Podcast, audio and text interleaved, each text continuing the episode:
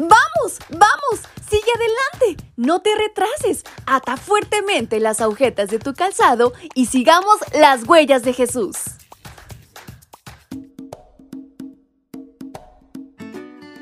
Hola, hola chicos y chicas, ¿cómo están en esta mañana? Su amiga Fabi les acompaña nuevamente y les da la más cordial bienvenida a este su devocional para menores y adolescentes. Y en este 29 de noviembre hay una gran reflexión por aprender. ¿Quieren saber de qué se trata? Pues vamos, acompáñenme.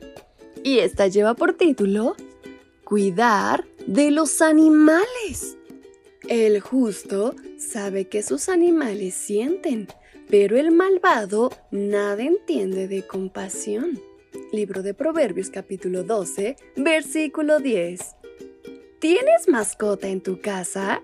Sabes, es lindo tener animales en casa, pero lo cierto es que eso conlleva responsabilidades como bañarlos, limpiar su espacio, alimentarlos adecuadamente, sacarlos a pasear y llevarlos al veterinario. En el Salmo 36.6 leemos lo siguiente. Tú, Señor, cuidas de hombres y animales. La misericordia de Dios es tan grande que incluye a los animales, pues Él es su creador.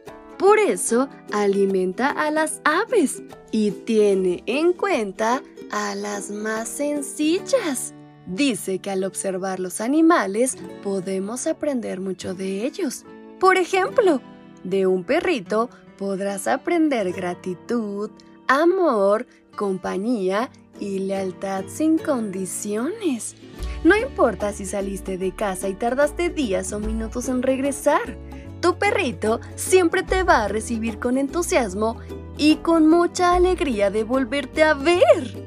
¿Sabes? Los investigadores dicen que quienes conviven con animales son más felices así como más sociables y también saludables.